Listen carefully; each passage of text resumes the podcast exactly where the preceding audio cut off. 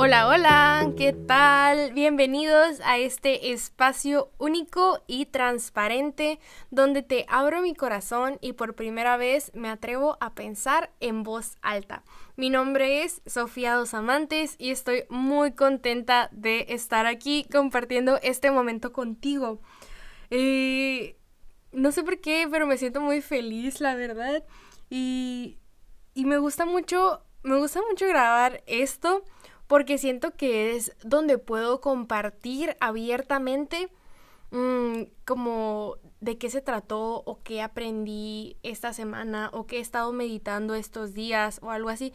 Y la verdad es que hay varios temas que me tienen así como pensando muchísimo. Uno de esos temas, eh, voy a entrar así directo al grano, es cómo, cómo los adultos o cómo las personas eh, más grandes dejan de creer en sí mismos, cómo conforme van pasando los años las personas dejamos de creer en nosotros mismos. Y creo que esto se debe a que fracasamos y a que se nos ha inculcado que el éxito y el fracaso son opuestos, cuando en realidad el fracaso es parte del éxito. No puede ser exitoso o bueno, no puedes tener un gran éxito sin antes haber fracasado algunas veces. Y ese es el segundo tema que quiero hablarte hoy, que es la ley del proceso. Así que voy a estarme enfocando en esos dos temas. Mm, y todo es porque, porque hace poco vi cómo hablaba un amigo, cómo hablaba con, con una seguridad en sí mismo, con unas, así como con un hambre de comerse el mundo, de eh, compartir ese mensaje que él tenía o no sé, pero muy vivo, así muy vivo, muy vivo, muy inspirado. Y me pareció hermoso. Y creo que antes yo era así y conforme fue pasando el tiempo dejé de permitirme ser tan auténtica por miedo, o por algún recuerdo de que antes las cosas no salieron como yo pensaba. Y creo que esto nos pasa a todos porque conforme vamos fracasando, perdemos creencia en nosotros mismos. O también los malos hábitos hacen, los malos hábitos nos perjudican tantísimo de una forma que no nos damos cuenta, pero, pero lo hacen. Por ejemplo, eh, hace poco empecé a trabajar. no sé si, no sé si estés escuchando este podcast y no tengas idea de quién soy, o si estés escuchando este podcast y éramos amigos en la secundaria, o nos conocimos eh, en algún trabajo, o en el negocio en el que estaba antes, o si me sigues en Instagram, o no sé, no sé eh, qué sepas de mí, pero yo tenía desde el 2020 sin ser empleada.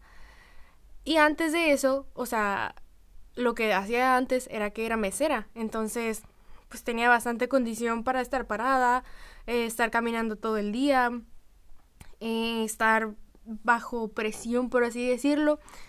Y luego me empecé a dedicar a negocios por internet. Y es así como vivía después de que dejé los negocios por internet. Mis finanzas se fueron completamente para abajo entonces estoy tratando de retomar los negocios por internet, pero necesito capital, así que quiero quiero volver a trabajar para poder tener un flujo constante de efectivo y así poder crecer nuevamente el negocio digital en el que estaba antes. Pero ¿qué pasó? Ayer antier renuncié a mi trabajo. Duré ocho días.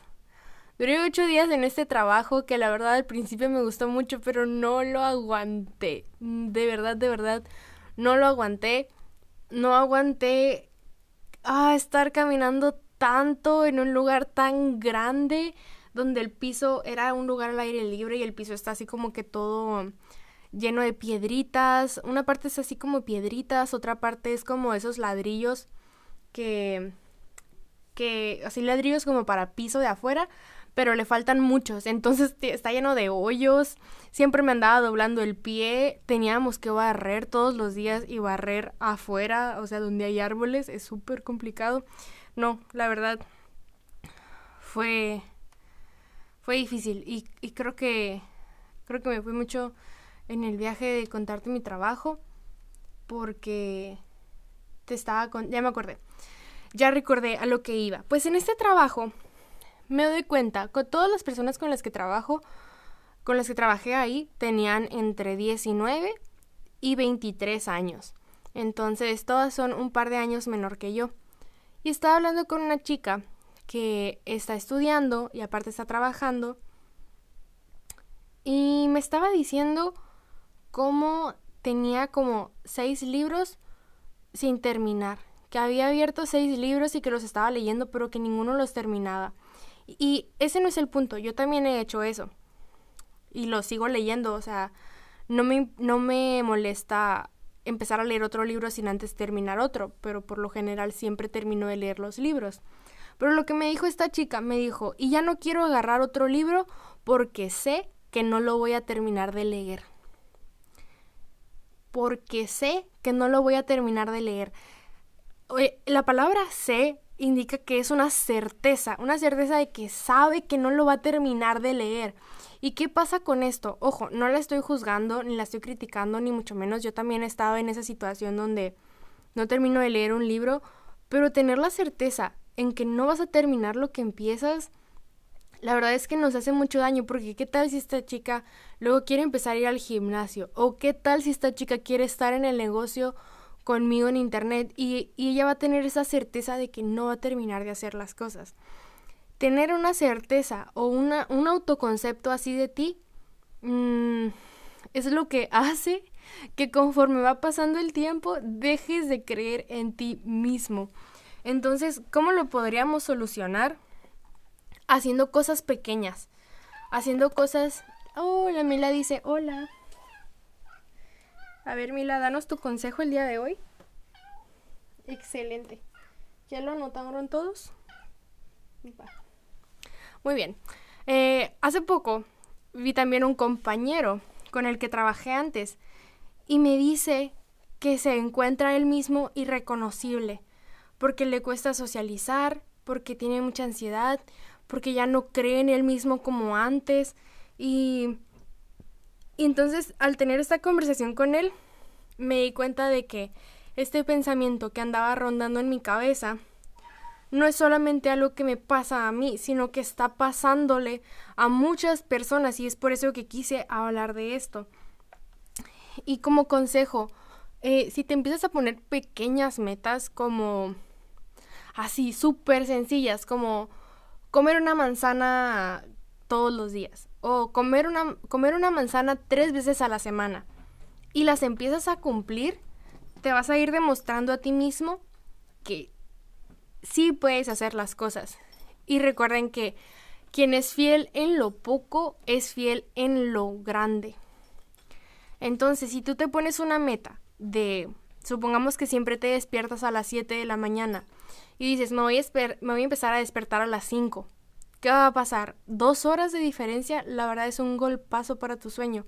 Va a ser súper difícil. No digo que no lo puedas lograr, pero sí va a ser complicado. Si en cambio dices, esta semana me voy a despertar a las 6.40, 20 minutos antes, y lo logras toda la semana, tú vas a tener un sentimiento de, de que lo lograste, un sentimiento... Mmm, muy positivo que te va a ayudar a que la siguiente semana, en vez de a las 6.40, te despiertes a las 6.20. Y lo vas a lograr porque ya lo lograste una semana completa, así que va a ser más fácil lograrlo una segunda semana. Si en cambio dices, de las 7 me voy a despertar a las 5, el primer día puede que lo logres, pero el segundo puede que no. Y si el segundo día no lo logras, ya no lo vas a querer volver a intentar y vas a perder creencia en ti mismo. Es por eso que es súper, súper importante ponernos metas que podamos lograr y empezar con poquito. Y con estas cosas poquitas vas a ir volviendo a ganar esa creencia en que sí puedes. Si quieres leer, empieza a ponerte como meta una página al día. Muy probablemente si te pones como meta una página al día vas a leer más. Pero si un día de verdad, de verdad no tienes ganas de leer, vas a decir, bueno, solo una página. Y literal, una página y ya lograste tu meta. Si en cambio tú no lees absolutamente nada y te pones como meta 15 páginas al día, el día que no tengas ganas de leer, simplemente no lo vas a hacer. Y te vas a fallar a ti mismo.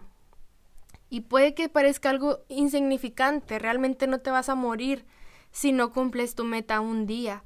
Pero al no hacerlo, empiezas a cultivar una creencia de que no cumples lo que te propones.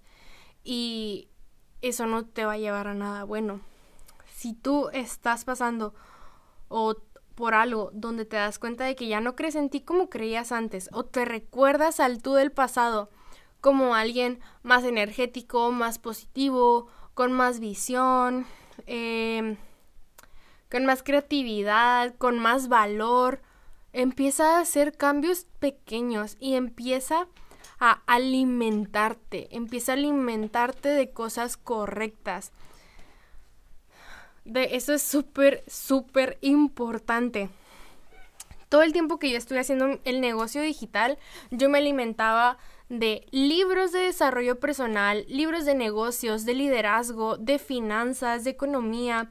Me alimentaba con podcasts eh, de, los mismos temas.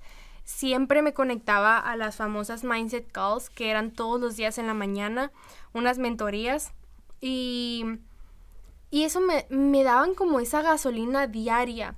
Hoy en día sigo alimentándome con ese tipo de contenido y le sumo todavía contenido espiritual.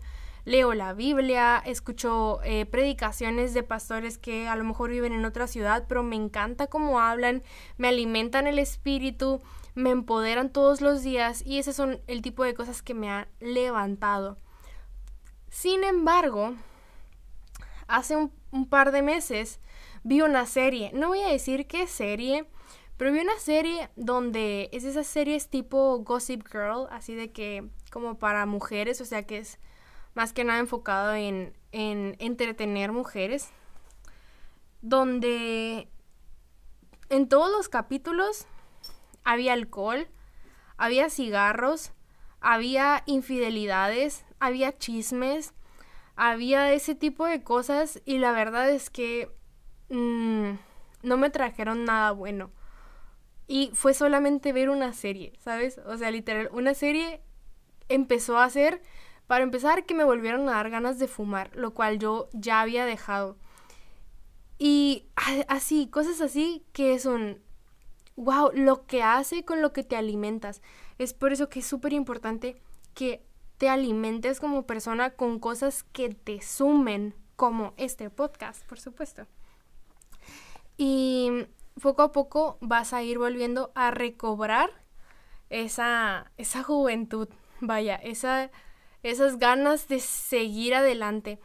Muchas veces los padres nos dan consejos como de ya no hagas eso o ya no hagas lo otro porque no creen que sea posible. Yo en el negocio digital lo veía mucho. ¿Por qué? Porque era algo que a los papás los sacaba completamente de contexto. De hecho, no es papá, pero es una tía. Hace poquito una tía me dijo así como que me sentó y me empezó a decir de que Sofía regresa a la universidad. Por favor, tú eres una muchacha muy inteligente que puede salir adelante. Ya no hagas eso por internet, Sofía, eso se te va a acabar. Y así, mucho. Estuvo como 15 minutos diciéndome que regresara a la universidad, que estudiara una carrera. Y ojo, no tiene nada de malo estudiar una carrera. Pero la verdad yo no quiero dedicarle ya le dediqué cuatro años a una carrera que ni siquiera terminé y que jamás en esos cuatro años pensé a esto me quiero dedicar. Simplemente la estaba estudiando porque quería estudiarla, pero nunca, de, nunca fue como un anhelo dedicarme a eso. No sabía que me iba a dedicar, la verdad, pero bueno, ese es otro tema. Mm, pero cuando encontré este negocio por internet, vi una puerta abierta gigante de algo que que si bien es intangible, yo sé que es el futuro. Y yo sé Tuvimos un pequeño corte porque mi gatita estaba haciendo mucho ruido. Una disculpa ahí si traían audífonos y se estaban, ya saben. Eh, pero bueno, seguimos. Mm, para esta tía, que si no me equivoco, tiene 70 y algo, un negocio por internet es completamente ilógico. O sea, no es posible. Lo que sí es posible es una carrera pero pues los tiempos están cambiando. Entonces, si ella se empezara a alimentar de otras cosas, no estoy diciendo que lo va a hacer, pero si ella se empezara a alimentar de otras cosas mentalmente, se daría cuenta de que esto sí es una buena oportunidad. Al igual que yo, si empiezo a alimentarme de contenido positivo, de cosas que hagan crecer mi mentalidad, me voy a dar cuenta, así como mi tía se podría dar cuenta de que un negocio por internet es una posibilidad, yo me puedo dar cuenta de que yo como persona soy una posibilidad, de que yo como persona tengo el suficiente potencial y las herramientas necesarias para romperla en la vida, sea lo que sea que quiera hacer, quiera ser, sea ser pintora, eh, cantante, doctora, dentista, psicóloga, lo que sea que quiera hacer, eh, cuando me alimento de las cosas correctas, esa creencia crece. Y aquí me gustaría eh, empezar con el siguiente tema, que es la ley del proceso. Esta semana que, que volví al trabajo, pues me daban media hora para comer. Y en esta media hora la verdad no comía porque comía antes de irme al trabajo y esa media hora era literal. Entraba al trabajo, pasaba media hora y era mi hora de comida, entonces pues no tenía hambre. Así que en vez de estar en el celular dije, bueno, me voy a llevar un libro. Y el libro que me, que me llevé era un libro que ya había leído antes, que es el de las 21 leyes irrefutables del liderazgo, que es un gran libro, pero la verdad, cuando vuelves a leer un libro como que, como que es un libro nuevo, ¿verdad? Entonces, estaba leyendo la ley del proceso y de verdad que cuando leí la ley del proceso, en ese entonces no lo entendí. O sea, no entendí que realmente es necesario el proceso. No es como una opción, no es como que, ah, puede que alguien eh, logre dar sin pasar por el proceso. Es imposible, es imposible lograr algo sin la ley del proceso. La ley del proceso te va a dar los conocimientos, te va a dar la experiencia, te va a entrenar en campo real, o sea, puede que yo sepa mucho sobre esto y lo otro, pero no va a ser hasta que lo viva, hasta que lo experimente, que realmente voy a saber cómo se siente, qué es lo que pasa, qué es lo que sucede. Y hay una historia que viene en este libro que me encanta, que es la de que es la del presidente de los Estados Unidos, Theodore Roosevelt. No manchen, esta historia de verdad tienen que leerla. Este amigo, eh, para empezar, él nació con, con, como con una debilidad de su cuerpo, no me acuerdo exactamente qué era, pero como que no podía hacer varias cosas. La historia de Theodore Roosevelt es una historia impresionante, te recomiendo que la leas. Y por cuestiones de logística tengo que terminar este podcast y me gustaría terminar con esta frase. Aunque una persona tenga talento natural, debe entrenarse y prepararse. El proceso no va a ser algo fácil, el proceso va a ser difícil, pero va a valer completamente la pena. Y creo que este podcast, porque no es muy perfecto, pero es parte de un proceso.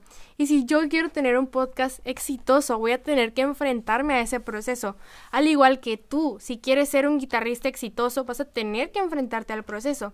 Si quieres ser un abogado exitoso, vas a tener que enfrentarte al proceso. Así que esa es la idea del podcast de hoy. Muchas gracias por escucharme. Compártelo si te gustó y nos vemos en el próximo episodio. Bye.